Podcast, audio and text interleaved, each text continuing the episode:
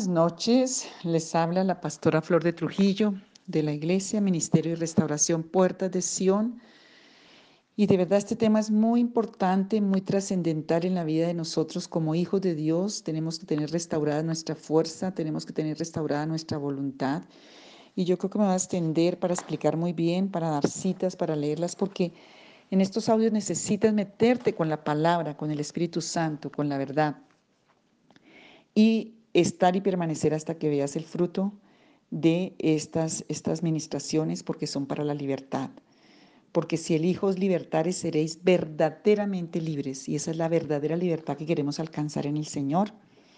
Y el Señor vino a, restaurar los valores, las virtudes, la alma, el espíritu, la mente, el corazón y todo. Entonces, el mismo espíritu es el que revela. Y cuando ve un corazón que está quebrantado y dispuesto, Él lo va a hacer. El Creador le dio al hombre libre albedrío, o sea, voluntad, porque entró el pecado y es por eso que entró el libre albedrío. Porque antes del pecado no había el hombre por qué tener libre albedrío. Y, em, y esta voluntad iría de la mano con la voluntad de Dios. Como dice en Amós capítulo 2, versículo 3, ¿andarán dos juntos si no estuvieran de acuerdo? Este es el propósito inicial que dice la palabra, Dios andaría de acuerdo con el hombre por la relación estrecha y de armonía. Dios y el hombre decidirían, elegirían, determinarían, ejecutarían, dispondrían lo mismo. Sin embargo, el hombre eligió actuar independiente de la voluntad de Dios, independiente de la luz que le reflejaba la imagen y semejanza de Dios, porque se fue alejando, se creyó en sí mismo capaz y poderoso y pervirtió, alteró, dañó, hasta perdió su rumbo en su voluntad, en su fuerza. Con la caída en el huerto del Edén, ya que el hombre decidió actuar independiente de Dios, se hizo esclavo. Y el esclavitud vino por el ser el esclavo del pecado y del enemigo. Un esclavo no tiene voluntad, un esclavo hace lo que su amo le dice. Esta es la situación actual de todos los que nacen esclavitud. Muchos hombres aún creyentes y mujeres son esclavos de vicios, esclavos de pasiones, esclavos de personas, esclavos de circunstancias, esclavos del carácter, esclavos de la ira, de la perversidad, de tantas cosas. Por esa esclavitud no puede hacer la voluntad de Dios. El deseo de Dios para sus vidas no puede hacerse efectivo pues otra voluntad está impuesta en ellos. El hombre no fue creado y la mujer para actuar independientemente de Dios y tener éxito. Eso grábatelo en tu corazón y en tu mente. El hombre como ser humano no fue creado para actuar independientemente de Dios y tener éxito y tener paz y tener vida y tener felicidad y tener todo lo que Dios le dio al hombre para funcionar en el 100%. Puede actuar independiente, pero se hará esclavo de alguien o de algo. Jesús enseñó de esto en Mateo 11, 29 y 30, con la figura de lo que conocía el pueblo, del buey, porque era algo que estaba contextualizado en su, en su tiempo. Dice el 29, llevad mi yugo sobre vosotros y aprended de mí, que soy manso y humilde de corazón, y hallaréis descanso para vuestras almas, porque mi yugo es fácil y ligera mi carga. Jesús tiene esa, esa forma, dice, llevad mi yugo. Solo hay un yugo que nos levanta, que nos libera, que nos direcciona, que nos lleva, que es el de Jesús. Y cuando ese yugo está en nosotros, tenemos el derecho de aprender de Él poder ser mansos y humildes de corazón y que nuestra alma descanse. Es lo que no tiene la gente hoy en día, mansedumbre, humildad y descanso y paz.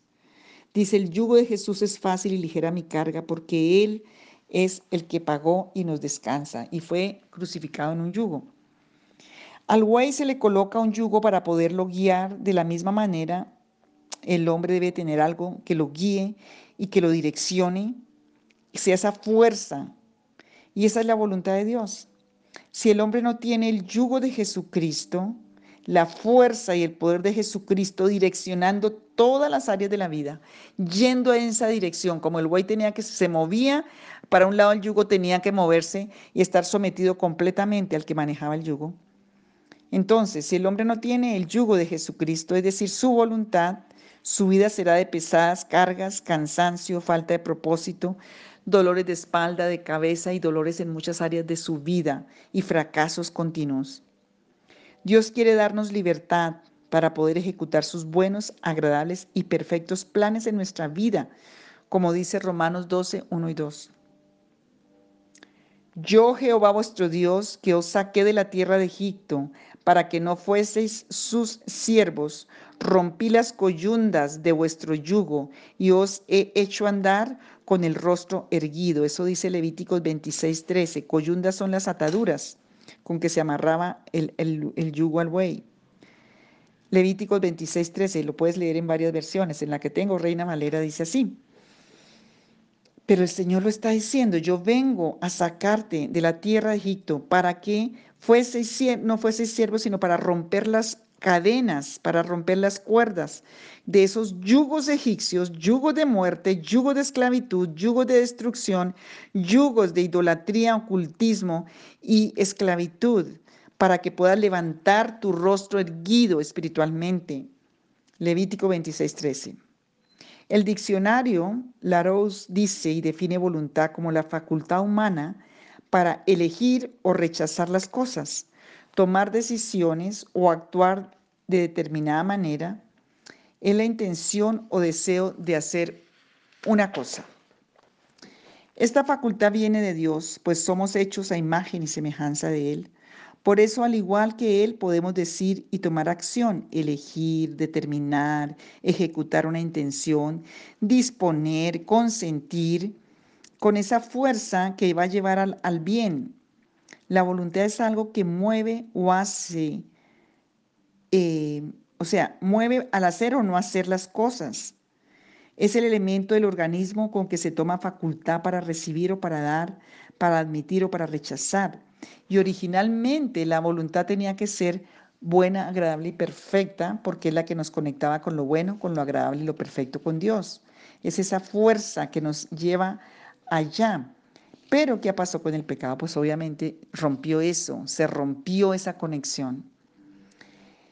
Entonces, miremos unas citas porque esta, la voluntad tiene una dinámica, tiene unos elementos y quiero que los tengas muy presentes con las citas. Un elemento es la elección.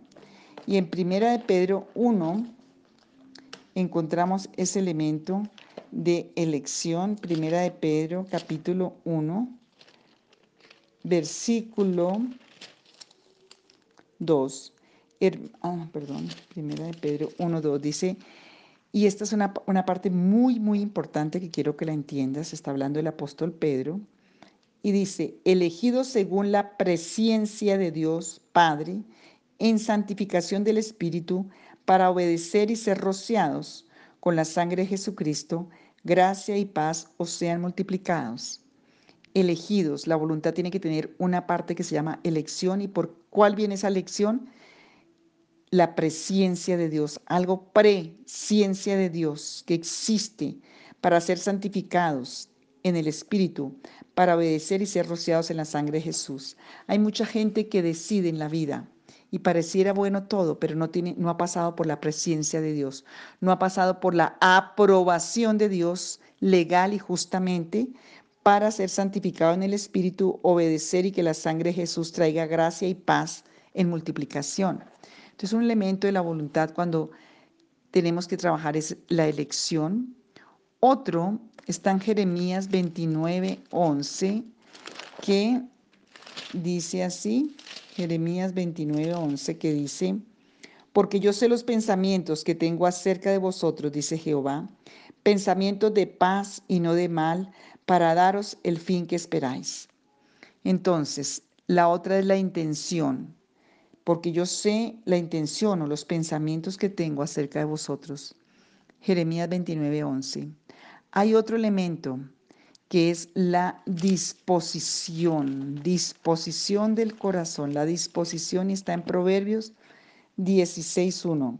Dice así, del hombre son las disposiciones del corazón, más del Señor o de Jehová es la respuesta de la lengua. Y sigue diciendo que nuestros caminos parecen buenos, pero a la opinión de Dios, no, posiblemente. Entonces hay una disposición, de, de nosotros son las disposiciones, pero del Señor es la respuesta. También otro elemento, aparte de la elección, aparte de la intención, aparte de la disposición, tenemos la determinación. Y esa la encontramos en Job capítulo 23, Job capítulo 23, 13. Pero si Él determina una cosa, hablando de Dios, ¿quién lo hará cambiar? Su alma deseó e hizo. Cuando el Señor determina, lo determina. Hay un elemento de la voluntad de Dios que es la determinación aparte de la elección, de la intención, de la disposición, la determinación, pero también tenemos otra más, la quinta, que está en Sofonías capítulo 3.9.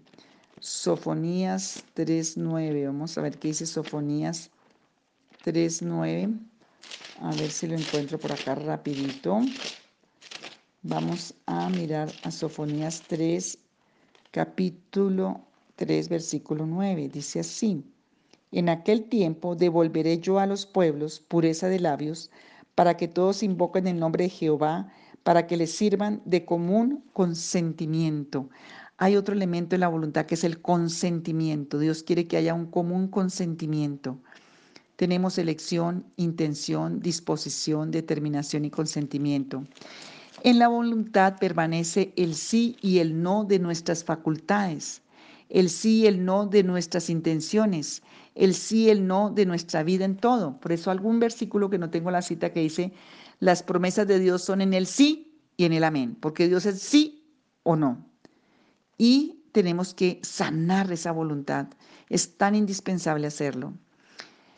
¿Qué es la voluntad? Dice en Romanos 12.2. Así que hermanos, os ruego, por las misericordias de Dios, que presentéis vuestros cuerpos en sacrificio vivo, santo, agradable a Dios, que es vuestro culto racional. No os conforméis a este siglo, sino transformaos por medio de la renovación de vuestro entendimiento, para que comprobéis cuál sea la buena voluntad de Dios, agradable y perfecta. La voluntad de Dios es agradable y perfecta. La voluntad de Dios es la facultad que Él tiene para elegir, para determinar, para ejecutar una intención, para disponer y consentir. Y todo pasa por la aquiescencia de Dios, por la presencia de Dios, o sea, por una, un, un propósito del corazón de Dios. Esta facultad tiene tres características, según Romanos 12.2. La voluntad de Dios es buena, es agradable y es perfecta. Es decir, que lo que Él elige, determina, ejecuta, dispone, consiente, es bueno y es agradable y es perfecto. Pensemos que si esta facultad de Dios tiene características, nuestra facultad debería tener las mismas. Es decir, lo que decides, lo que tú determinas, lo que tú consientes, lo que tú eliges, dispones, es bueno, agradable y perfecto en tu vida. Para Dios primeramente, pero en tu vida te ha salido así o hay falencias, hay fallas allí. Si no es así, esta facultad que Dios te dio está alterada por lo tanto, lo que Dios eligió, determinó, ejecutó, dispuso, consintió para ti, no se puede dar por la alteración de tu voluntad, que es muchísimos que la tienen alterada desde que salimos del huerto del Edén. La relación entre la voluntad de Dios y la voluntad del hombre. El Creador le dio al hombre libre albedrío, o sea, voluntad de decidir. Esta voluntad iría de la mano con la voluntad de Dios. Como decía, ya leí la cita en Amos 2.3, andarán juntos si no estuvieran de acuerdo. Entonces, cuando la voluntad de Dios está, ¿cuáles son los frutos que produce? Si la voluntad está sana y está conectada a la voluntad de Dios, uno de los elementos que tiene es seguridad. Y lo que más adolecemos es de seguridad. Dice Deuteronomio 28, 66 y, tendrán tu, y tendrás tu vida como algo que pende delante de ti, y estarás temeroso de noche y de día, y no tendrás seguridad de tu vida. Otro salmo, 78, 52 y 53 dice, hizo salir a su pueblo como ovejas y lo llevó por el desierto como un rebaño, los guió con seguridad, de modo que no tuvieran temor. En la voluntad de Dios hay una seguridad para ti. Cuando hay maldición, no hay seguridad. Otro elemento es la fuerza. La voluntad debe tener fuerza para trabajar para hacer con determinación lo que debe hacer. Y esta fuerza puede perderse, desperdiciarse, no estar, estar afectada. La cerviz era la parte eh, de arriba, como de la nuca, donde el buey le ponía en el yugo. Y por eso Jot 41, 22 dice, en tu cerviz está la fuerza. Por eso hay muchas personas que les duele la espalda, que les duele la nuca, que les duele la cabeza, que están sin fuerzas, porque hay algo que se las ha mermado, se las ha quitado o se las ha roto. Dice Levítico 26, 20 y 21. Vuestra fuerza se consumirá en vano, porque vuestra tierra no dará su producto, y los árboles de la tierra no darán su fruto. Si anduviereis conmigo en oposición y no me quisiereis oír, yo añadiré sobre vosotros siete veces más plagas según vuestros pecados. Imagínense esta maldición por andar en oposición a Dios, porque es como si se echáramos una fuerza con Dios, como un puño así cuando hacen esas competencias. Imagínate estar en oposición a la fuerza de Dios. Pues dice que vendrán siete plagas, siete veces más plagas por los pecados. Y la fuerza se va a consumir en vano y la tierra no da producto y los árboles no dan fruto. Entonces hay una condición de ruina que tiene que ver por estar alterada la voluntad. Dice Lamentaciones 1.14, el yugo de mis rebeliones ha sido atado por su mano, ataduras han sido echadas sobre mi cerviz. Ha debilitado mi fuerza, me ha entregado el Señor en manos contra los cuales no podré levantarme. Está hablando Jeremías. Y así se sentía el yugo de mis rebeliones. La rebelión quita la fuerza. Quita la fuerza y queda la persona caída. Dice también Isaías 40, 28 al 29. ¿No has sabido? ¿No has oído que el Dios eterno es Jehová, el cual creó los confines de la tierra? No desfallece ni se fatiga con cansancio, y su entendimiento no hay quien lo alcance. Él da esfuerzo al cansado y multiplica las fuerzas al que no tiene ningunas. Qué promesa tan linda. Tenla ahí presente porque en la administración esta promesa va a ser una realidad en tu vida. Otro elemento, confianza. Cuando la voluntad está sana, hay seguridad. Cuando la voluntad está sana, hay fuerza. Cuando la voluntad está sana, hay confianza. Dice así la palabra Hebreos 13:6 de manera que podemos decir confiadamente, el Señor es mi ayudador, no temeré lo que pueda hacer el hombre. De lo que más tenemos problemas es en confiar, en fuerza, en seguridad. Y hay un elemento más cuando está la voluntad restaurada, que tienen que dar ese fruto, todo se prueba por fruto, y es la paz. Dice Isaías 41:10, no temas porque yo estoy contigo, no desmayes porque yo soy tu Dios que te esfuerzo, siempre te ayudaré, siempre te sustentaré con la diestra de mi justicia. Isaías 41:10. No temas porque yo estoy contigo, no desmayes porque yo soy tu Dios, que te esfuerzo y siempre te ayudaré y siempre te sustentaré con la diestra de mi justicia. Qué palabra y qué promesa.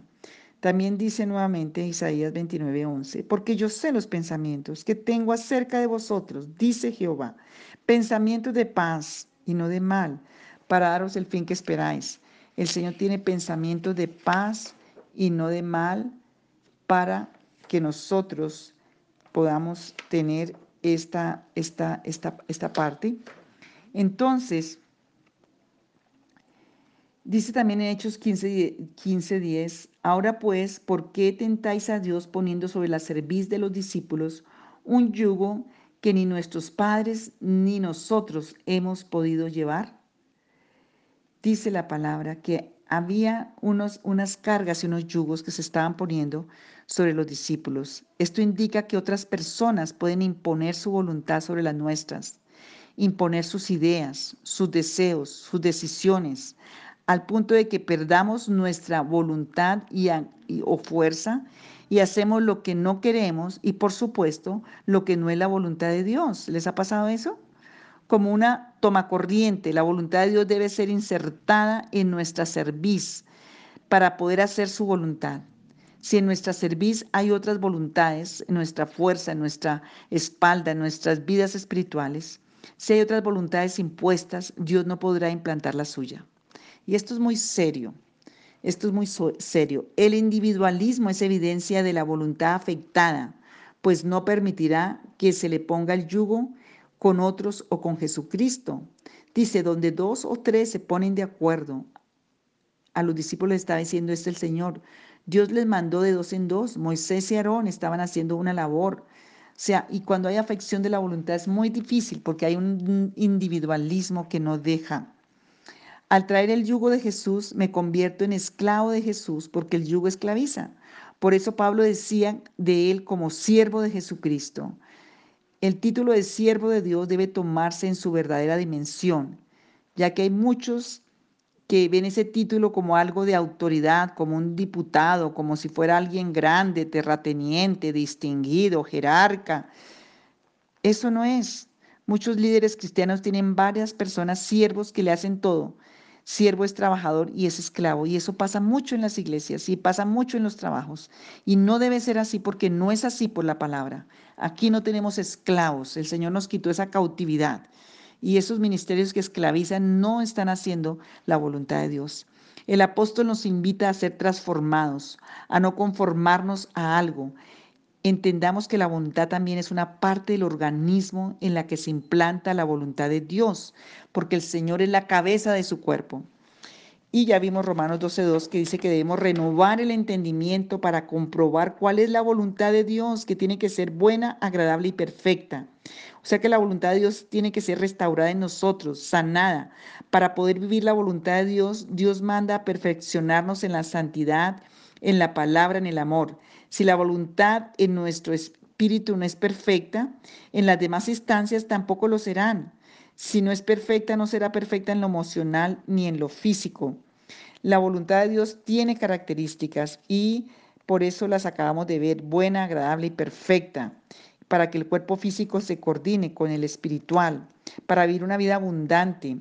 Entonces, el buen líder debe llevar el yugo de Jesucristo y andar como Jesucristo, unido por su yugo para poder tener efectividad. ¿Y cómo era Jesucristo? Manso y humilde de corazón, no imponía nada. Y eso es parte importante. Entonces, cuando tenemos la voluntad restaurada, pues vamos a tener lo que acabo de decir, la seguridad, la fuerza, la confianza y la paz. ¿Cómo estás tú? ¿Cómo está tu vida en esto? Vamos a hacer esto, vamos a hacer la tarea porque mañana vamos a continuar el tema. Padre, lloro por cada uno para que tú les reveles quiénes son los que tienen su voluntad, cuáles son los yugos que están allí, cómo está Él, en qué servidumbre se encuentra, cómo está su voluntad afectada. Hoy, Señor, yo pido que venga la impartición y la revelación de tu Santo Espíritu y que haya libertad en tu pueblo, Señor, en el nombre de Jesús. Amén.